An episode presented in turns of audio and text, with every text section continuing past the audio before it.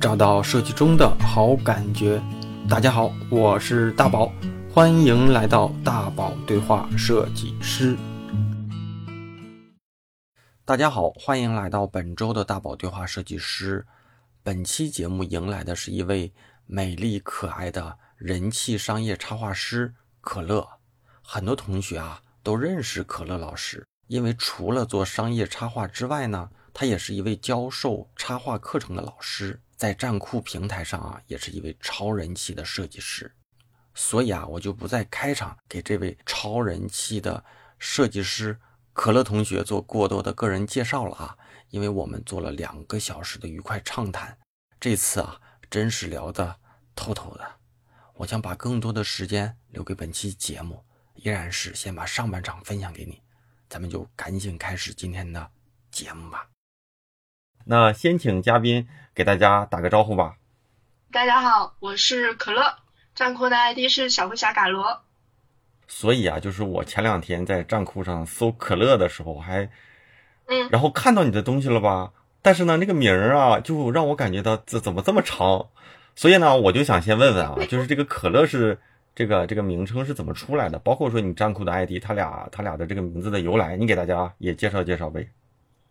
好嘞，好嘞。嗯，可乐不是艺名儿，它就是小名儿，就家里人都这么叫。因为当时我妈生我的时候，她说正好看到一个广告，挡不住的感觉，可口可乐，然后就把我生出来了，所以我叫可乐。然后家里人都那么叫，然后同学、老师都这么叫，上课都不叫大名儿，好多人都不知道我大名是啥。然后站酷的那个 ID 就比较敷衍了，太凑合了，就很多人一开始起 ID 的时候。都不知道怎么弄嘛，随便起了一个嘎罗，好像是当时喜欢一个一个乐队叫嘎啦啊啊，然后当时站酷又没有改名功能嘛，所以起了就起了，结果后来不小心小有名气，又不舍得改，再加上我们公众号的名字就叫小灰家打罗了，嗯，就是这样。那我问一下啊，可乐姑娘，呃，本人长得黑还是白呀？中心色，嗯来客观评价一下，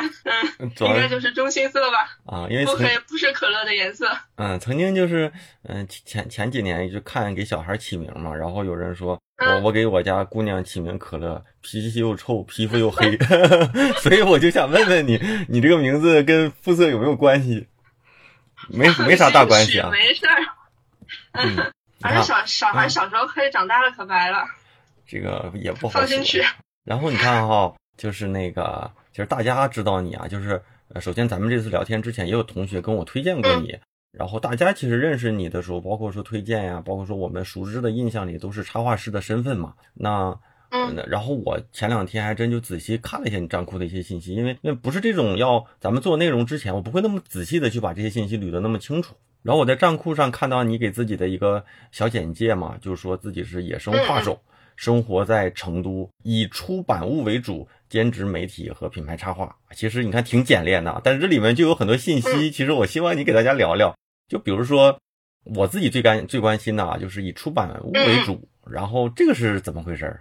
呃，是这样的，这个签名应该是在。八九年前签的签的名了，然后很久都没更新过了。嗯，所以八九年前的经历，其实这小句话觉得概括的还比较完整。就是刚来成都的时候，嗯，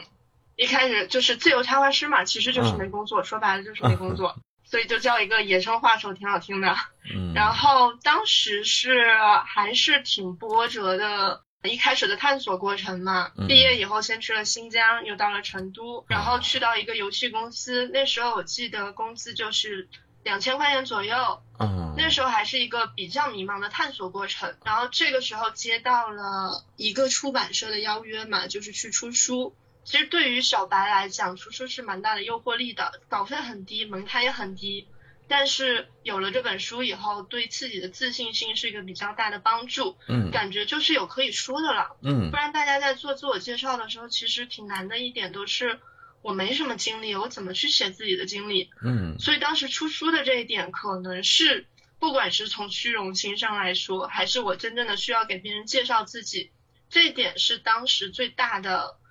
底气最大的地方吧。所以就写了出版物为主。当时也确实是出了三四本书吧，好像其实费用非常低，这么厉害？嗯，知道有多低吗？一本两百多页的书，全部都是自编自演，自己写文字，自己排版，啊七千块钱一本。嗯，啊，一口价，就是就是他不按那个版税来来来那什么吗？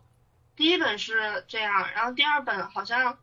就自己知道了一些事儿嘛，就谈的八点的版税，嗯这要好多了。嗯，但其实出版物其实价格现在也没起来，挺低的。对，当时就是冲着想要有一点点出书的这个背书嘛，嗯嗯，才做的。所以大体上就这样。都出了那么多本了，是什么类型的书啊？我这更好奇了。教学就是教学，就是呃，有个出版社它就专门需要这种教学类的书。啊啊啊、我我记得我第一本出的是彩铅，啊！然后出了素描跟水彩。其实当哦时自己不是很会，边学就边把这个输出了。哎所以我觉得虽然钱少，但其实这段时间挺练自己的基本功的。嗯，那你这个还行，嗯而且我觉得写书这种事儿吧，就是很多人想写，但是写写着写着就拖拖着拖着呢，就觉得好像就是一拖就几年就过去了，就是你还能做出这么你那本书写了多久啊？我我一四年就有人嗯找我，然后我一六年，反正这本书是去年就写好了，只是因为疫情嗯放了整整一年，然后写那本书从写到出也有个一两年肯定是有了，但是比我想的要长，但是发可能连上发就就可能就有三年了，生生放了一年嘛，所以你这要是三写的还挺快。哎呀就是，哎，这我不好敢在节目里这么说。就是这本书不是我最想 表达的内容，就是我其实有一个更想写的书，写到四分之一吧，嗯就放在那了。因为总觉得就是就是越想写好就越卡在那，所以我说先把咱那感觉就是压力不是很大的一些内容先给怼上去，先把这本书给弄出来，然后最想写的那本书再酝酿酝酿，但是不知道要酝酿多久啊。期待闷声发大财。哎，哪有？你不也说我没多少钱，都差不多。对，书真没多少钱，嗯对啊、但是就是有些人就是想写，有些东西是想去表达。对对对对，行，咱继续聊啊。就是你看哈，嗯咱们就是你说你可能也也是这些年都是以插画工作为主嘛，是吧？那你现在主要的一个工核心的一个工作职能是什么？然后也可以给大家就是介绍介绍你呀、你的团队啊、你们工作的一些内容，如果你觉得方便的话。没问题，完全方便。这部分可能我说的会有一点点多，嗯啊、因为我们团队就是现在的一些人员组成都还挺重要的，想跟大家介绍一下。嗯然后我现在之前是完全的就是画画，就是一个插画师，自由插画师。嗯那现在我的主要部分，或者说我的角色吧，大概有三个，一个是商务部分，就是继续画商业插画；另外一个课程部分，嗯，然后课程部分就是因为柜员加入以后，就是我们的一个课程运营加入以后嗯多出来的。然后另外一个，哦，刚刚是我们公司的组成部分。那现在我的身份基本就是有插画师，嗯有老师，还有个老大，老大其实就是就是一个公司嘛，团队的老大。然后商业部分就是我们一直在做的，要出新的东西、新的案例。嗯这个我觉得应该是每个设计师或插画师，包括宝宝我们不是聊过嘛，嗯就是还是最终落脚点还是想要出东西，对这个东西不能放的。嗯然后但是出东西的过程中，就会有很多东西想要跟大家分享，嗯所以就有了课程部分。嗯，因为我们出东西更新技术或者风格的那个频率是很快的，嗯所以有什么东西就会在课程里面及时分享，然后再从课程里面找到就是很优秀的人，大家一起干活，一起工作。嗯嗯所以我觉得这两个是非常良性的循环。嗯，然后下面是我们团队的一些人哈，因为其实之前讲过几期课嘛，嗯了解我的人其实很多都知道。我跟大家介绍一下这些人是怎么来的。如果想要组团队的一些小伙伴可能会有一些思路吧。一个是一开始的时候单干的时候，在何何大大那里，就何文通插画，不知道宝哥你知不知道？嗯嗯嗯嗯，插画与设计，在那个地方开了一期课，然后收获到我第一个同伙，就是 Channy，是一个课程上一句话不说，但是当群里面大家有什么事情，然后他就挺身而出的一个小妹子，然后后来就把她骗到成都来了，是一个说话声音特别萌、特别好听，骂着脏话都很萌的一个小妹子。哎呀，嗯，做设计做久了，带萌的小妹儿都要骂脏话。然后另外一个是大齐，也是何文通那次的课程的学员，他是它我觉得其实就能代表很多现在女性插花师的状态。现在已经是二胎了，嗯然后生孩子还是耽误了很多工作上的事情嘛，所以我们就打算等他卸完货，给他来个魔鬼集训，再看一下嗯这个魔鬼集训的办法能不能把它扩展开，给大家搞魔鬼集训。然后另外一个是大猪、阿凡、佳佳、木星，啊，这么多人几个都，是我，对呀、团队也不小。就是每，一期课挖一个人，嗯。嗯。总共算下来开了五期直播吧，嗯。然后呃有期是录播，然后每一期就挖一个人，然后另外叶子是我从从给刚刚开始是个小白的时候，就是互相互相捧臭脚、互相吹拂呃吹捧的那那一个嗯、最好的朋友，然后现在也被骗来跟我一起就是在办公室。了，然后桂圆就不说了，桂圆是当时我在高高手的编辑，嗯。他负责我的课程，然后做着做着就跑跑偏了，他自己去跑去画画去了，然后现在让他回归本职过来做客，嗯。嗯，就是这些人，那其实现在团队里也有个小十人了，八九人有了吧？嗯，对对八，九人，哎呀，那其实这算真是算是一个架构还还还挺完整的一个啊，就是就是就是一个一个，我觉得挺好的这样的一个规模，十人以内。要是嗯嗯，整体的团队十人以内，应该是工作起来最开心的一个一个一个阶段。嗯，确实，那你看哈真不，知道弄大了要怎么搞，不知道的有些，事儿就走着走着，不知道也就到了那个份儿上，你就得知道。对，还差一个人，借你的节目打个广告，嗯，还还招人呗？喜欢聊天能喝酒，哎呀，你就说我呢？你要北京开公司了，咱北京干。哎，只有合作了，嗯没有办法互相吸纳，那你喜欢？然后见客户的时候还是挺需要这样的人的，你看哈，呃，咱可以继续聊哈，嗯就是你看你讲了，你嗯现在有有团队嘛，也做课程、做商业项嗯目，然后早期应该是一个做了一段时间的自由插画师呗，是吧？对的，嗯，然后嗯，尤其是就尤其我觉得很多都是那种呃女生嘛，最期待的就是嗯未来，对吧？在自己的家乡，然后能够全国各地的有一些案例能找到她，希望她来去参与的一些嗯呃这种插画创作的这种自由职业的这种方向。那你给大家聊聊，你是怎么就比如说就是毕了业之后能够最起码嗯能够做得起来自由插画师？最近没有因为这个就是就是吃不上饭嘛，然后再甚至说越做越好，从一个人到一个小团队是怎么走上这条路的？宝哥，你说吃不上饭肯定是有的。也有过，那我就大概说一下，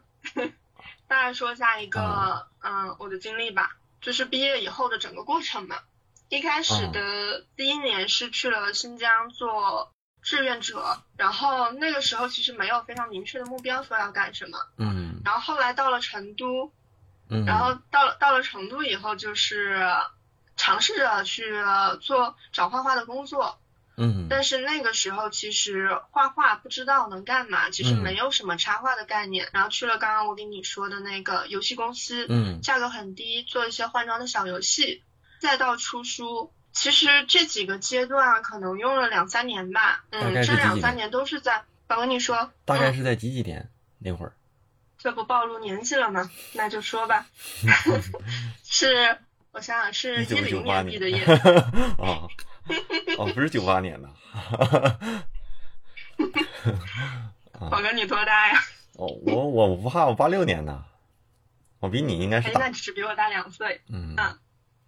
同龄人，嗯，嗯。那也是大，差不多就是我我刚刚说这些，就是摸索阶段嘛，不知道自己要干嘛的，嗯。其实都在试。嗯，找工作也在试，然后嗯自己画一些书也在试，嗯。然后这段时间反正是明确的想画画，要画画，但是至于画什么画还是不清晰。然后直到后面是接了一个朋友介绍来的百词展的项目，他是百词展的创始人之一，嗯。嗯，接到一个玩单词的那个项目，嗯然后那个项目其实是开始慢慢给我建立了商业插画的这个概念的，嗯然后就是为了满足的客户需求，客户的需求去画一些画，他会嗯订立一些标准、一些需求，然后我去画这个，然后那套东西做的比较成功。这些这个作品在站酷上面，就是我的站酷上面可以看到，应该就是倒数第一个发的最早的那个作品。然后后面之后，我从百词展百词展出来之后呢，后面就是稳定的开始做做品牌插画了。其实这个过程我一直给大家形容的就是滚雪球嘛，就是大家可能去破冰的那个阶段是很不确定的，我没有办法跟大家回答这个过程需要一年、两年还是三年。嗯因为这个东西就是你需要一个案例，这个案例是让你之后的案例会越做越大的东西。嗯，你保证了这个案例的高质量之后，它就会越滚越越大，它只会是一个朝着好的方向发展。但是这个案例就你不知道会什么时候遇到嘛，嗯所以我给大家建议就是你尽量抓住每一个机会，在你自己还不是特别强大的时候，嗯你把每一个案例都当做你最牛逼的案例来做嗯，就把它做到极致。所以这个就是，如果想要尽快跨越这个阶段，我想给大家的一些建议吧。说的真好，嗯，所以我是大概是用了三年，那就挺厉害了，其实。是吗？三年我我还觉得挺长了，因为我知道现在的学生好多可能一一年一年两年他就能温饱了。嗯但有的是，他有的是这样的，就是他可能画的不错，但是能够嗯被这个市场认可的还是不多嘛。就是画画的人大有人在，但是人家知道你嗯，是，认可你的这样的一个认可度的建立，还是需要一段时间。我觉得两三年、三四嗯年的，这这都对，这都不算长，就我觉得都挺厉害的。嗯，尤其现在有各种什么交交流的渠道，还有课程这些，其实大家资源是好得多的。嗯，就是我刚开始那段时间是没有什么线上课程，然后嗯没有插画对交流的团体，对对啊，所以就慢一点。对，我觉得其实大家的希望可以再 强一些。嗯，你看哈，你你说到就当嗯时没有嘛，现在有了。其实就是这这两年吧，就就我觉得一五年之后吧，就是一些什么 UI 课、插画课，嗯然后什么各种课程独立的这种课程越来越多嘛。其实呃，我们多少也会关注一些跟插画相关的公众号，总会说什么零基础啊，然后什么自由插画师啊，就是类似于给大家。就是说你你来我这上上课，然后你就能就跟我差不多了，对不对？上几个月课就能成为我这样的。就是这个词儿，其实对一些没有经过美术基础训练的同学，听起来还是挺有诱惑力的。他总觉得，呃，这种小清新、小文艺的画儿，呃，然后我学几个月，我可能就成了嘛。但实际上，大家拿的看到的这种未来期待的状态嗯和和经历的这个过程啊，就是中间这帮人真能走得这么顺顺利吗？嗯，然后我觉得这你这样问了，其实嗯就应该想法是一样的。嗯，嗯包括说你说，他们你觉得会怎么样？嗯肯定不可能嘛，我 我不知道啊，我觉得应该不会这么可能，因为为什么说你看哈，就是在也是大五七八年前、五六年前吧，就有一些包括说平台也说希望我能跟他们做一些课程，但是我从来都不会教大家这种技能类的课。就这种技能类的课，首先是出于私心来说，就是我会觉得对我自己的成长帮助不大，但是可能对同学们帮助很大。其次呢，就是这样的话会耗费你大量的这种工作之外的时间，因为你毕竟技能类的课，你需要做课程说课件嘛，算是课件嘛。然后嗯再就是就是你看账库里面的这些比较厉害的，就是这种大 V，其实他在每一个垂类都有自己就是这种独门绝技。像我们在企业里面，可能我们的技能就会宽一些，但是锤的那么锤呢，嗯可能就还就不如战库里面这些厉害的人。然后我觉得，你看他们这些特别厉害的这种领域里的人，他其实根本就不是说通过上上几个月的课就能成的嘛，都是很多年一直在磨，嗯一直在磨。有的人会把自己的风格磨得特别尖锐，就一看这东西就是他的。但是这种呢，其实也有一部分是努力，一部分是天赋，但是大概率都不是说通过某些什么课程就能就能就能那什么的。所以我也想听听，比如说你，其实你也给大家上课嘛，但这种这种事儿吧，如果说的特别真诚嘛，可能对你这个招学员也不好。但是呢，我我觉得其实作为一个这种就是换一个身份的老师嘛，其实你可以给大家聊聊。嗯，很尖锐。那其实刚刚我们就是差不多是两个问题嘛，一个是嗯报课有没有用，嗯然后另外一个是那些公众号鼓吹的你学了你就能成。嗯那我觉得一个事儿是报课的事儿，嗯就是因为课呃报课，我觉得首先说结论是有用的，但是它的用处在哪里？嗯嗯，课程它首先解决的就是技能的问题。嗯如果好一点的老师可能会给你拓宽一些思路啊之类的，让你的思路有一些呃进展。如果做插画师哈，不管是设计师、插画师，我觉得是有几个阶段的。嗯一个是第一个阶段，你肯定要活下来，这个非常重要。然后报课是能解决这一个阶段的问题。首先，他给你提供一些基础的技术，然后让你有一些同行的资源，这个非常重要。资源这个事情，因为我错失了这个机会，所以我觉得呃我知道它非常的重要。在这个阶段，其实你所接触到的商业项目，其实它很多是不需要你去输出太多的创意，还有其他的风格之类的东西，就是你的个人属性不用非常强的。大多数的我们要说，就是说尾部的那些商业项目嘛，其实它很多很大量，它需要的就是一个非常基础的技能。所以我觉得是你如果没有其他的方式去获得插画这方面的知识的话，那可能报课是你一个最容易去接触到的方式。嗯当然，如果你有认识其他的那些大佬啊，带带你，那个当然更好。所以这个阶阶段吧，我觉得报课可以解决你现在基础温饱的问题。到了第二个阶段，你首先要活下去嘛，然后才在说我们搞艺术，然后搞出输出点个人风格的问题。因为搞艺术本来就是吃饱了撑着，那首先肯定是要吃饱呀，然后再去做个人风格。你做多了的话，你的风格可能会形成，就算不形成的话，你会有很多优质的案例。因为之前在那种磨练中，就是什么项目都接的过程中，肯定会有一些就是很好的东西、嗯好案例。你这个时候你就有资格去挑客户，不能说资格吧，就是有空间，嗯不然的话是没有空间挑的，活都活不下去。嗯挑客户，选择你喜欢做的案例，嗯做出更强大的一个个人背书，嗯就是你自己的那个案例足够支撑自己去挑客户了。嗯然后那个时候，我觉得你就可以输入一些自己的想法，还有创意，会有一部分甲方去听你的个人表达。第三个阶段，我觉得就是非常强势了，就是你已经是一个 IP，只要是你做的，客户就会相信你那么多的案例和你的经验，就可以支撑你说客户他对你的信心都超过对自己的自信了。大家一开始在起步阶段遇到的最大的问题嘛，很多就是客户跟自己想的不一样，客户要这个东西，但是我我不这样想。嗯但这个时候其实是很难说服客户的，因为你没有足够的东西支撑他去相信你。所以我觉得这前期的积累非常重要，就是一步一步来的事情，没有办法我都不经历第一步，直接跨越到最后。嗯所以我觉得课程解决的其实它面向的就是一些小白，或者说我还没有足够的资源去更好的做插画这件事，这些人这部分我觉得它是有用的。那至于之后我的创意怎么去输出，这个是你自己的事，嗯，不管你报不报课，有创意和没创意都是你自己的事。我觉得这嗯和课程是分割开来的。嗯嗯，对，就是如果有创意的人，其实他报了课，他的创意会特别好的展现出来。课程它就是一个，我觉得就是一个技能的提高。你要怎么去展现你的创意？嗯那没有创意，如果你自己不去挖掘自己的创意，我觉得是嗯报了课程，也是只能填补技术上的东西，嗯创意方面还是会是你的短板。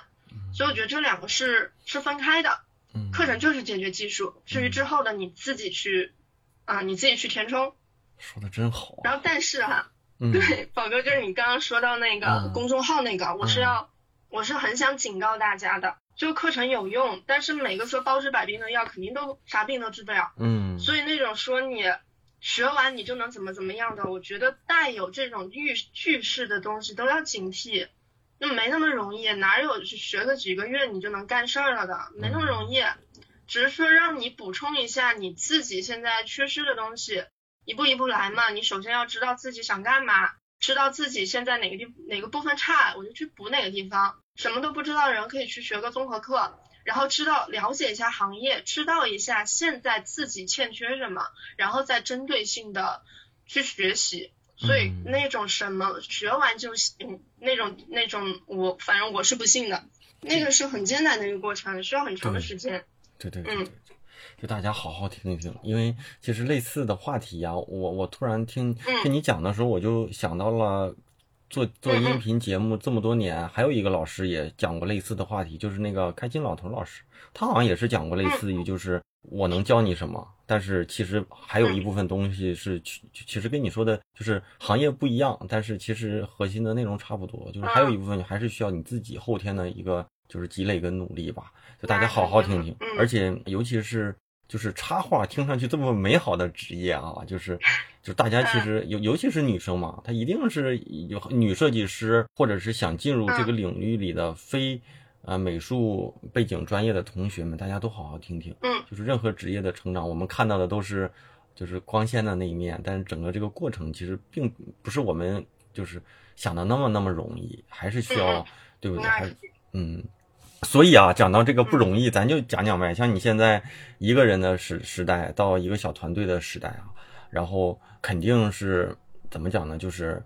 就接一些案例嘛，商业项目啊。然后我其实就一般也喜欢问一问，就比如说你你接触过这么多项目里面，有没有遇到过那种就是作为这个职业里让你觉得满满足感爆棚的这种客户或者案例？然后有没有遇到过这种特别黑暗的时刻？就是作为这个职业来说，就是让你崩溃的这种至暗时刻？要是有的话，多给大家分享分享，这两个极端。好嘞，好嘞。我想先问一下宝哥，你有没有崩溃的时刻？有啊，有这种事儿，而且就是怎么说啊，就是我我其实要是你问我的话，我能想到两个，一个就是入刚入行三四年吧，那个阶段，就是正好是一个。叫高级设计师，或者是就比比入行的人要再厉害一些，就是哪个公司都需要你这样的人，就干那些体力活里最重的那部分工作，就是就是一个团队里人数最多的那个年龄比例阶段。然后那个阶段的所谓的至暗时刻，就是就是就是辛苦嘛，这种辛苦是体力上的累，然后是工作强度上的累。就是我我以前好像在节目里说过，就是一周有我记得有一次是一周有三个通宵，就是周一早上去了，然后周二早上回来，然后周二下午去。然后周周三早上回来，就基本上一周就是这样过去的。然后每一次去公司的时候，就不知道什么时候能离开公司。就那个时候就有点有点怵，就是我我我上班我不怕，但是我怕我回不来，就这个感觉。然后就每天就感觉那个阶段好像真有点叫过劳肥，就是最累的时候是最胖的时候。嗯，好惨啊，又累又胖。嗯，对，那个是算算是体力上的一个一个比较比较比较黑暗的一个时刻，就挺累的。那个时候真挺怕猝死的。然后再就是说白了，就是这个阶段，就是三十五岁上下的阶段，你好像不是说体力上有多么累了，而是你要承担的责任就大，可能家庭上有一些责任需要你承担，其次是工作上有些责任你去。对，也需要你承担。但是工作上的事儿吧，就很多时候不是说你把这个东西做好，做好都不重要，是你把这件事情做成比较重要。就很多时候做成这件事儿，并不是你的一个设计能力，嗯，就是需要提升的。就很多时候可能是你的你的沟通能力，然后你的项目推进能力，你怎么让你的团队里的同学，对，你怎么让你团他，你明显看着他这个事儿，他不他不努力，但是你又怎么能通过你的这种。就是这种影响力去让他去带动他，就这种的，就是我印象当中，就是前几年老是说什么三十岁的这种焦虑，也不知道为什么，我过了三十，到了三十五呢，好像现在都不说三十岁焦虑的事了，全是说三十五岁什么职业怎么怎么样，感觉好像跟着我的年龄在走，然后我就感觉前几年就老是说三十。三十岁就怎么怎么样了，三十岁就怎么怎么样。但是好像这几年你就看这个各种类型的文章，全是卡在三十五岁，什么大公司不招三十五的，怎么怎么样，然后什么什么华为公司什么三十五岁怎么裁员什么，就感觉好像就跟着我这年龄在走。是呀，这让你始终焦虑。真是，反正我觉得，如果要是这两个体力上的和这种和这种职能上的这种两个比，我觉得这个阶段更难一些。就我觉得这个阶段对我来说，那你现在还是在黑暗吗？我觉得挺暗的，就是，就是哪怕你做成了一些事，走出来。就是我前段时间特别希望找一个心理医生，让他给我测测，看看我有没有抑郁症，这是真的。因为就是我很难有什么事情让我特别开心，即便有一些事儿对我来说挺重要的，做的挺好的，不管是家庭还是什么工作上，但是我很难开心。我觉得这就这就肯定就不太好嘛。就是别人可能会觉得嗯哇，我替你开心，这件事你这么好，怎么怎么样，这个事儿你怎，或者是你你，比如说你你就你换了台车，你应该很开心吧？但是我可能也没有这种感觉，我就觉得换了就换了，嗯，明白。就就不知道，嗯，虽然嗯没有那个阶段，但是能理解。前段时间我看了那一个张朝阳的访谈嘛，嗯也是也是跟你说的情况就差不多，就是很难开心，就是别人可能会觉得你哎挺矫情的，啥都有了嗯还，不开心，对，但是这个东西就就是没办法。而且我觉然后我们公司有对需要看医生的也挺多的，是吧？哎呀，嗯，是的。所以啊，跟我们讲讲你现在的一个职职业就职职业阶段吧，你的那些嗯让你开心和让你就是不开心的一个最最最极端的事儿呗。我先说一下不开心的嘛，从坏的开始，以后越来越好。嗯然后就是，其实呃，其实说到最黑暗的时刻哈，因为我其实没有经历过就是像你那么多的，还有那么复杂的环境，其实整体上还是比较顺利的。那如果是黑暗的时刻，我我你提到的时候，我想到一个，就是唯一哭过的一次，因为嗯。工作哭过的一次，就是在我从个人，呃，进入一个团队的时候，不是嗯。我现在的团队，是已经成熟的公司，然后我进去当合伙人，然后那个时候我人还是一个人，我的技术还是只是插画，但是我就需要独立负责，包括呃包括什么策划呀、嗯文案呀，还有一系列的，包括找供应商这嗯些东西。嗯这些事情，然后当时就搞得非常的累嘛。有一个那时候又在账户开开课，然后有的时候有一天就是非常晚了，我还在接了一个滴滴的事情，找的那个配音师脸又很臭，一直在怼我，嗯，所以我还是挺能理解。就是有些甲方的嘛，嗯就是不要说是把两方对立起来，因为我既是乙方又是甲方。然后两点钟了，滴滴的事情还没做完，第二天又有一个直播课，什么东西都没准备，嗯你想的又是通宵了。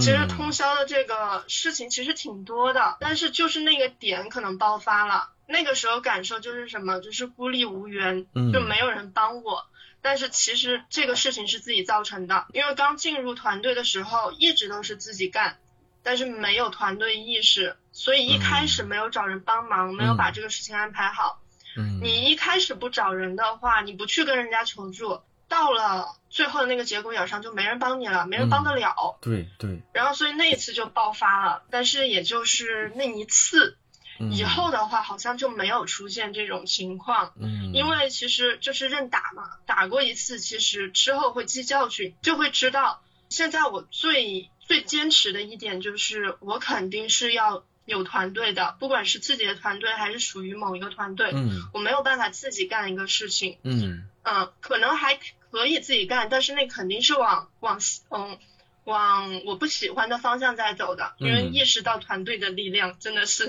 说的有点大，但是就是这样。然后包括这两年嘛，就是有了团队的以后，就这两年其实呃就是家里的事儿也挺多的，宝哥应该很深有体会。嗯我还没小孩儿都这样，家里事儿就是家里人年纪大嘛，生病生的又多，然后都是大病。这两年我就是基本只有四分之三的时间在公司吧，啊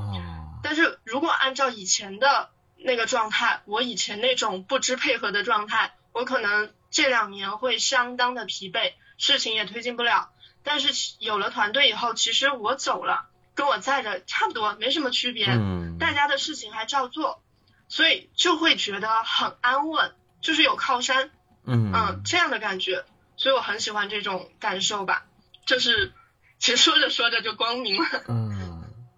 那有没有 对？那有没有就是就是比如说你印象深刻的，最后嗯啊，就是结果是让你印象深刻，但是这个就是比较印象深刻的这种商业项目，你觉得如果要是可以分享的话，可以给大家聊聊不？印象深刻商业项目其嗯实蛮多的，其实嗯只要是那种大家在短时间之内艰难完成，但是又把它完成好的那种，印象都挺深刻。啊，那我主要说两个，就是比较印象深刻的客户吧。嗯嗯对，一个是天宇空，应该大家都知道天宇空，嗯，然后算是带我进入这个插画的稳定领域的一个客户，而且他们的就是从他们身上学到挺多经验的，就很好的客户。嗯我我经常会给人说，如果遇遇到天宇空，好好珍惜。啊是吗？然后另外一个是广告公司呀，广告公司要求，会不会更高啊？广告公司会的，会的，但是能力是一方面嘛，能力只要你达到，广告公司它会帮你解决一开始很多就是你自己不擅长的事情，你只用画画。其实个人插画师一开始接触项目都是从广告公司开始，大多数嘛，嗯嗯因为一般甲方就是企业，他不会直接找到个人，都是通过广告公司。嗯，然后插画这方面，我最近听到有那个呃小伙伴说，他们就是阿里都在插画师其实很少很少，就大多数插画项目都是外包出去的。嗯。所以我觉得这个是我们插画师如果做自由职业是有很大的空间的，嗯，或者专门组建一个插画团队嗯。也是可以的。还有另外一个客户就是特赞嘛，嗯。特赞就是一个平台，也是其实这几个客户都是让我的商业项目就是慢慢拔高，就是说直白点就是收费嘛，但是其实更在意的就是质量，嗯。你做出来的作品它的质量、它的品牌，然后所以的话其实没有太多说的，我就是希望大家去，如果是有机会能接触到的话，可以好好尝试跟他们合作。另外的，其实要让我觉得最印象深刻的哈，嗯。印象深刻的，其实我看了宝哥你的那个之前的经历，嗯就是其中有一家我最恼火的公司，腾讯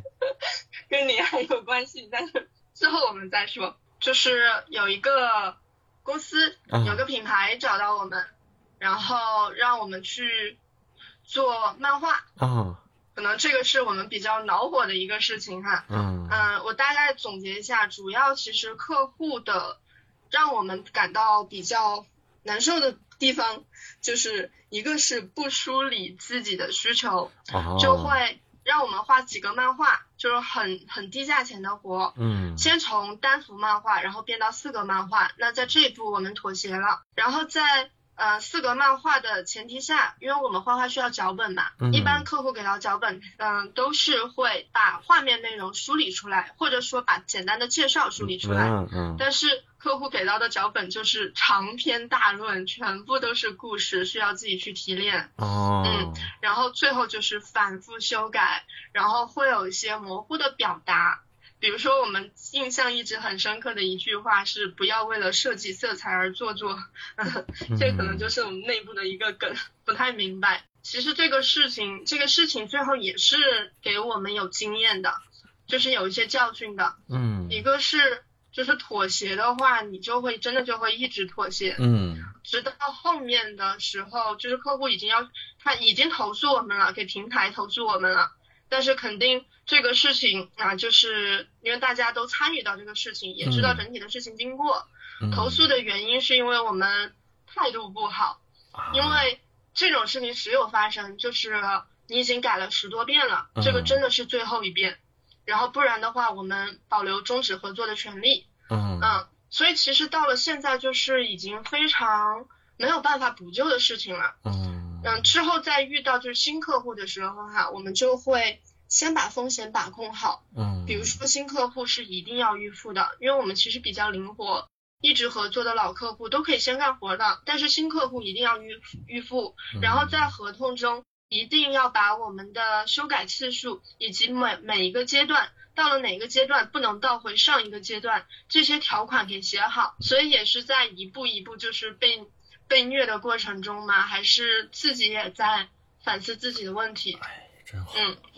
那我觉得你像你这样的话，你看啊，你你你你说了很多，咱们这这几十分钟聊天，你很多东西都给了我一些，做了这些事情之后，自己在后面的遇到的，就是一些反思嘛。我觉得你要这样嗯做下去，再搞几年，不就是女企业家吗？这事儿是，我不要。我感觉这样其实挺好的。无论做什么事儿啊，其实这事儿啊都是一件事儿，但是嗯其实挺挺难得的，就是这种事儿，下次再遇到的时候我该怎么做，或者是上件事我没做好的核心原因是什么？我觉得这都挺难得的。嗯，是不是现在对？是不是现在因为要做这样的自己的一个团队，就逼着你都都去想一些这些事情，然后你让团队的成员去做自己更擅长的事儿。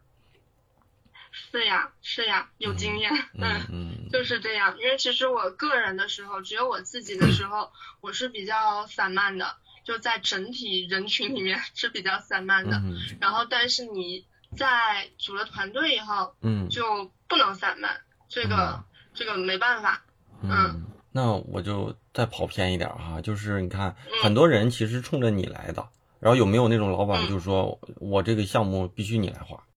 那个别让你团队里的那种小朋友给我画一个，他就必须得让你画这种的，或者是说，呃有。对对，那这这种事儿你你怎么解决？嗯，其实就是我我你来画 就是嗯对，如果是非常就我很看重的项目，比如说刚刚那个刚结束的字节跳动端午海报，嗯。然后我判断我我我的时间安排的过来，客户就一定要让我画，那我就画嗯。就画，因为我觉得自己是肯定你要保持着自己去做事的，嗯，就如果一直都只是在旁边指导调整这些，其实自己不做事，感知力会慢慢丧失的。毕嗯竟现在新东西越来越多，嗯，你就必须得一直尝试。那你怎么看待就是插画师的这种个人风格？因为风每格的事儿吧，对，因为你嗯做你做商业项目，有的人希望你画成这样的，有的人希望你画成那样的，嗯有的人觉得你有名儿，你应该什么都能画嘛。所以就是怎么去兼顾嗯个人的风格，或者是你看待，就是你很就是你很在意这种个人风格的坚持吗？还嗯是说我更在意说把这个商业项目做到客户比较满意的这种这种状态？嗯，其实这个问题也是，就是插画师不管哪个阶段插画师，他都很头疼的一个问题，嗯就很在意，嗯就是我的风格去。我我找不到自己的风格，嗯就很多人苦恼这个事情。但是其实我的话，其实还没有这种苦恼。就很多人说我的风格是噪点，或者是复古，或者是中国风，嗯但其实都是每一个阶段我画了那样的东西，别人对我的一个评判。嗯，但是我自己认为我其实还没有风格，然后我也不想这么快就把自己限定死，我是喜欢尝试的，哦就继续去尝试更多的东西。而且我觉得风格这个东西真的不要着急，嗯。不要着急，它是我觉得是自然形成的东西，因为风格我我认为是你尝试了很多东西，然后就像一个结石一样，一个胆结石，最终的精华凝聚在你的这个思维里面，嗯。你怎么尝试都改不掉的东西，我觉得这是风格。嗯。如果现在还能尝试，就多尝试，这样形成的风格它会更特别，然后更有嗯包容性一点。嗯我很怕就风格形成它是不兼容的，你只能画这个东西、这个题材，嗯画其他的就完蛋了。嗯，我觉得好的风格一定是要有包容性，嗯，然后。这很多很多小朋友想要去设定一种风格，然后我就画那个东西，对外形成自己的标签。嗯，我觉得这个事情它是有效的，它就像一个人设一样，你更快的定下自己的人设，好让外界去认识你，更精准的认识你。但是这个东西，我坦率的来说，认为是短期的，它是短期有效。因为它刻意刻意形成这种东西，你会很容易不喜欢它，它也很容易过时。所以我还是保持继续尝试，就是等我的风格自然而然的形成，嗯它会是不管外界怎么评价，我也始终喜欢的东西，基本上是这样。说的真好啊！而且中间有一段我都我都想鼓个小掌啊！嗯，这是真的，你别笑。虽然咱隔着屏幕啊，但我我感觉就是，哎，说的好像真是，就是把一些我看似好像有点深奥的问题啊，说的大家其实都能听得懂。就越是年轻的人越想找风格，你就发现真是这样的。我印象两三年前我招了一个实习生，呃，是北京理工大学的一个小女孩，特别机灵，就是就是你感觉她特别聪明，而且画画的感觉也特别好。但是呢，她总是说我不喜欢这个，我让他画一个这个，我不喜欢这个，因为这个我不是我的风格。我就心想，你小屁孩儿都没毕业，才大三，你知道吧？大三就跟我讲什么风格。但是人家现在就在日本嗯东京，也是读研了，也是学设计还是学插画，我不知道。但我觉得应该未来都不错。所以年轻的时候好像特别想找一个找一种形式，把自己给包装好了，然后认可让别人认可自己啊。但其实很多很多人是做着做着，哎，他也不知道为啥，做着做着就变成现在这个样子。所以我就觉得说的挺对的，大家也都听听，因为因为咱们节目里就是有插画师嘉宾的身份，其实也有几个就是嘉宾来来聊过嘛，但是就有一些问题是是一样的问题，但是不同的嘉宾来聊，感触都不一样，其实内容最后给大家呈现的内容都不一样，所以也希望大家都听到这会儿的时候可以都认真听一听。我记得我记得以前有一些同学听节目的时候还记笔记，你知道吗？然后几分几秒说了哪句话，嗯，就好像是一种播客的一种呃回复形式，比如说七分四十二秒嗯，啊，风格的怎么怎么样，怎么怎么样啊，看得我都感动。就不知道咱们这一期有没有这种同学啊，可以聊一聊，到时候可以给发一发啊。好嘞好嘞，嗯大家聊一聊。聊一聊哎，我觉得我应该去北京跟你摆杯酒聊，面对面聊，真是。然后贵而且在旁边记笔记。而且我感觉你这个 说话的感觉和声音，完全不是你这年龄给我的感觉啊，感觉应该特 特别小，就是你的那种声音和那种性格状态是感觉特别小，但是其实好像咱也差不多了啊，也马上三十五了，是不经历的？事儿还不够多，嗯，还比较单纯在生活，环境太简单了。嗯，那挺好的呀，那应该是这样的。而身边都是年轻人。嗯嗯嗯就我以前挺怕去北京的，就毕了业就从来没想过去北京的事儿，啊，就是会莫名其妙的感到压力，然后所以就选了成都。职场上嘛，就成都就是你想努力也行，不想努力也行，我就在成都做个努力的人。啊是这样吗？那我也去混混我呀。就是成都，你什么样的人都能找到自己特别舒服的生活状态吧。因为到了北京，我感受到我的有些同学去了北京，会有两种极端，要不然就是特别的变得特别的坚硬，嗯就是刀枪不入。嗯要不然就会变得特别的脆弱，然后，所以我感觉那个那个环境是会逼迫人的，就是你必须变成一个什么样子。对对，我不知道哈，我不知道是不是这样。就是这样的，就是不进则嗯退，你必须得一直往前走，哪怕说你感觉往前那个那个是个坑，也得迈进去。嗯就是反正幸福感会弱一点吧，可能真正的北京北京人可能和我们不一样，但是我们嗯这种，呃就是就是上有老下有小，然后然后在职场上可能很多事儿呢，就到了某个阶段，该上该下的，就就感觉到就是挺累的，就就真是挺累的。嗯，是呀，想着就觉得挺累的。嗯、所以，所以我现在一个强大的外援也是，也是在北京，啊然后感受到了压力，然后骗来我身边了。还好没去北京。那不一定，万一在北京团队做得更大，项目做得更大呢，也不一定啊。也说不定，对，这个也太需要抗压能力了，不知道我自己能抗多大的压。不好说，真是不好说。看哈，其实刚才我准备了一个问题，但是其实你之前的那个呃咱们的这种问题里面都给包上去了，就是可能有些客户会会找一些，他可能会认可你这个人，但是呢，他的需求和喜好呢又跟你的擅长的风格又不一样。那这个时候，如果你做他这种比较喜欢的这种这种需求的风格，你做的又就很困难，或者是很很就是很不擅长，那你怎么去解决呀？你是希望说还是尽可能的去努力挑战自己并不擅长的这种领域呢，还是说我换一种方式，还是做自己嗯这种更更擅长的这种这种解决方式？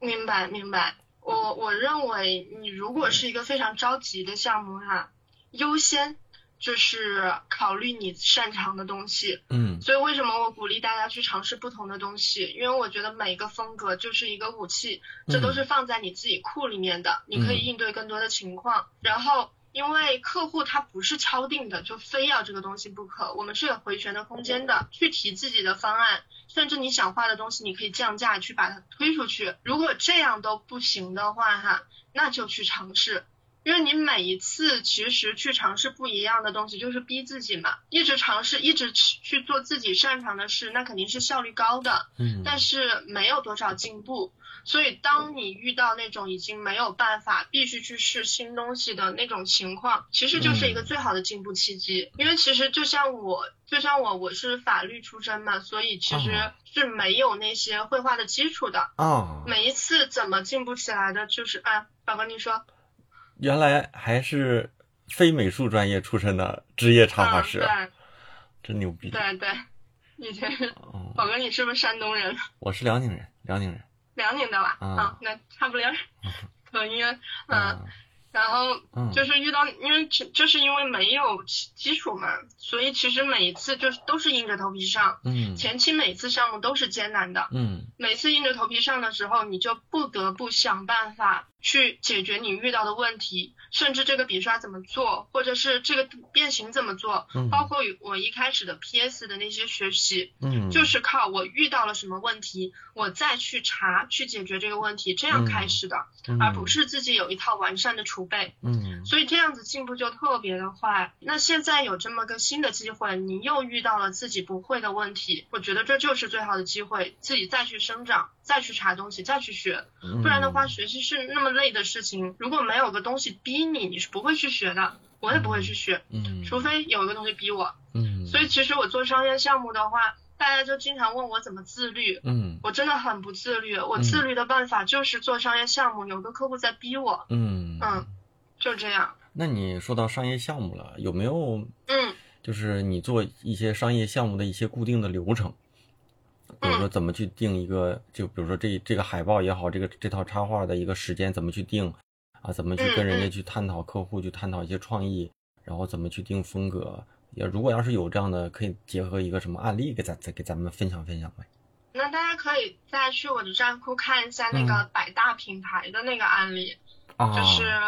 啊，我就以那个为例子跟大家说一说吧。就是一个大致的流程，嗯，其实时间是根据你自己定的，嗯，一个团队和一个人他的时间肯定是不一样的，一般海报就定个三四天、五六天，每个客户需求差的非常大，嗯，所以这个我就不细说了，我说一些大致的流程。首先你肯定是先沟通，如果想让自己显得更专业哈，非常肤浅，但就是显得更专业，嗯，你就去做一个小调研，包括。发起一个投票，让大家选更喜欢什么风格，以此结果来说服客户，或者就是去调研一下市场，不用发投票，就自己调研一下同类品牌。现在哪个风格已经很多啦，你不要再做这个啦。肯定你的初始设定是你想画什么，你就你就按照自己的这个想要做的这个方向去说。嗯嗯。好，然后包括找图片，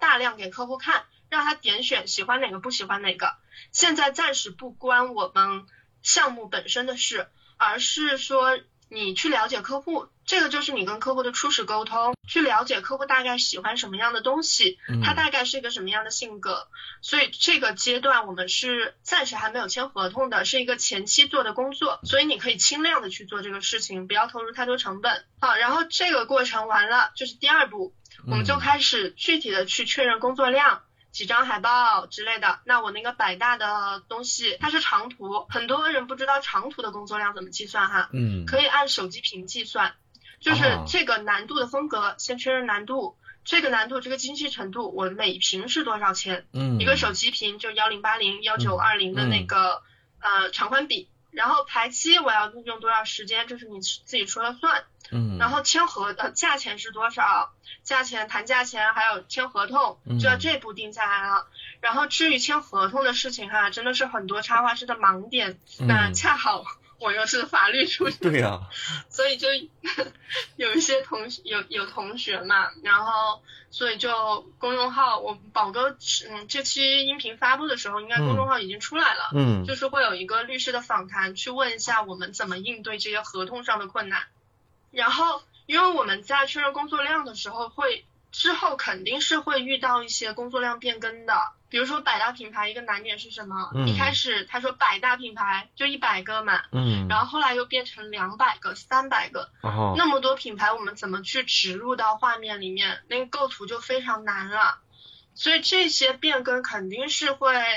很多项目都会有的。那我的有些朋友他是会非常的坚定，就是我说了这样就不这，嗯，你你要让我变就不行，加钱也不行，嗯，然后我的处理方式可能是变的话可以加钱，嗯，如果钱都不加的话，看我有多想做这个项目，嗯，我一般都是会把它做完的，所以我觉得这个不是什么你一定必须怎样做的问题。就是一个自己去应对客户的风格吧，就商业也是会形成风格的。可能我们整个团队的风格就是先把这个事儿做完，可能会对自己有一些嗯有一些消耗吧。但是我觉得这个损失是短期的，这个收益是长期的。嗯，就是你把这个事儿做好。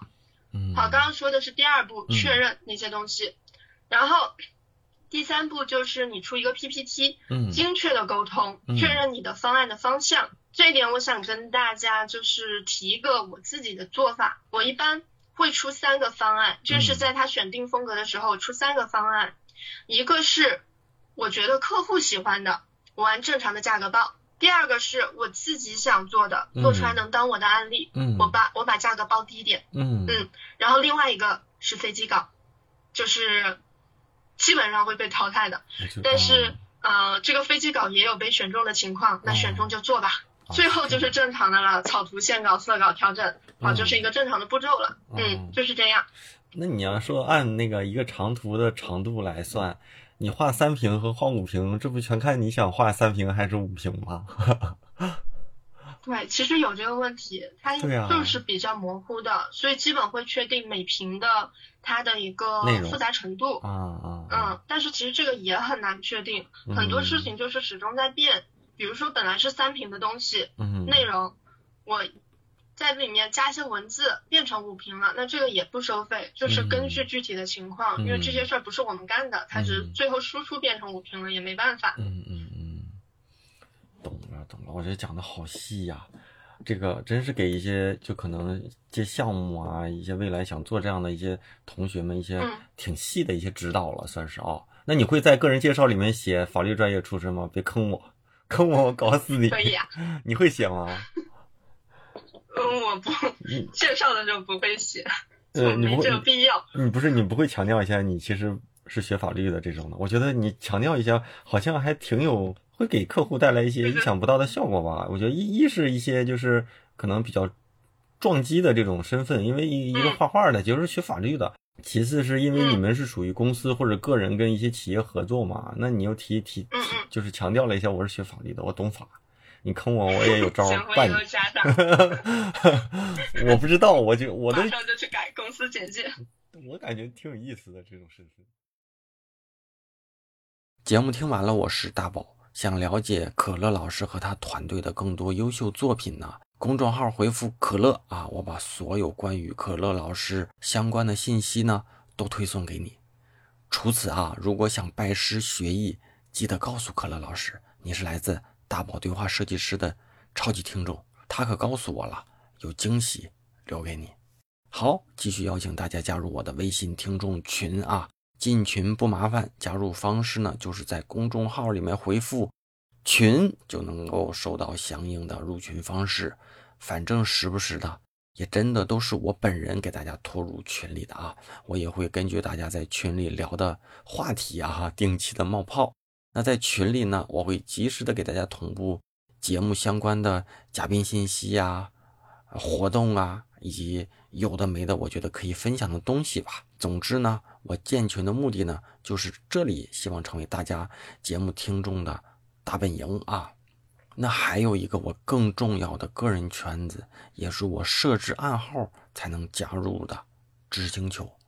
那就像我这些年一直坚信的观点呢，就是在这个时代，最好的投资就是让自己更加有竞争力。那这一两年来啊，在星球里，我给大家做了很多专业的、深度的答疑。大家关心的问题和我认为对我有帮助的观点和知识呢，我都会在星球里给大家全盘的分享，而且我每日保持给大家更新。那专业的提问和答疑，我现在还是主要都在星球里作答。那因为这个产品呢，能够较好的沉淀过往的内容，无论什么时候加入的同学呢，都能找到过往别人提出的好问题，还有我针对这个问题的解答跟建议啊。那我还会分享一些日常遇到的好观点，我的反思，我读过的书，遇到的人等等，我个人的或者是我认为值得分享给你的任任何知识。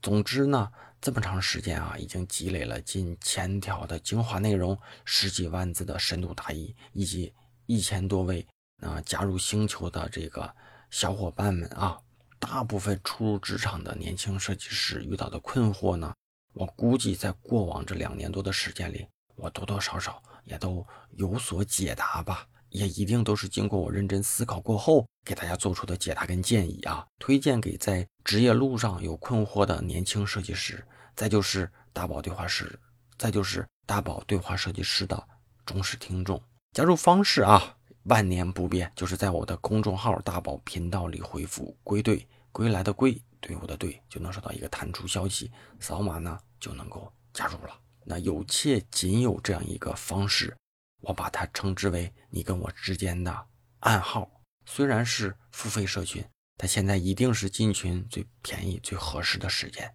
每一次我都会重复的，就是种一棵树最好的时间呢是十年前，第二好的时间呢，就是现在。当然呢，只有进群的老同学才知道这个星球到底对他有多大的价值，好吧啊？节目结尾呢，再次感谢一下为节目打赏的这些同学们啊！推荐大家在我的公众号里面打赏，一来呢便于我统计，二来呢也便于我在节目里给大家做打赏的口播感谢啊！第一位同学是曾宪照啊，也是一位老同学。下一位同学零，再下一位同学是易运龙啊，Mary，还有八大名根冬雨已逝，好吧。那本期节目呢就到这里了，咱们下周三晚上的十点钟左右啊，网易云音乐、喜马拉雅、苹果播客、荔枝、蜻蜓等主流的音频平台会同步的更新，欢迎大家听后呢，在你喜欢的平台下面留言与我跟嘉宾互动啊，咱们就下周三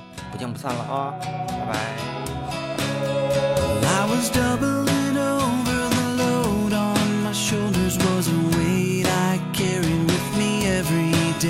Miles and miles of frustrations and rivers raging, picking up stones of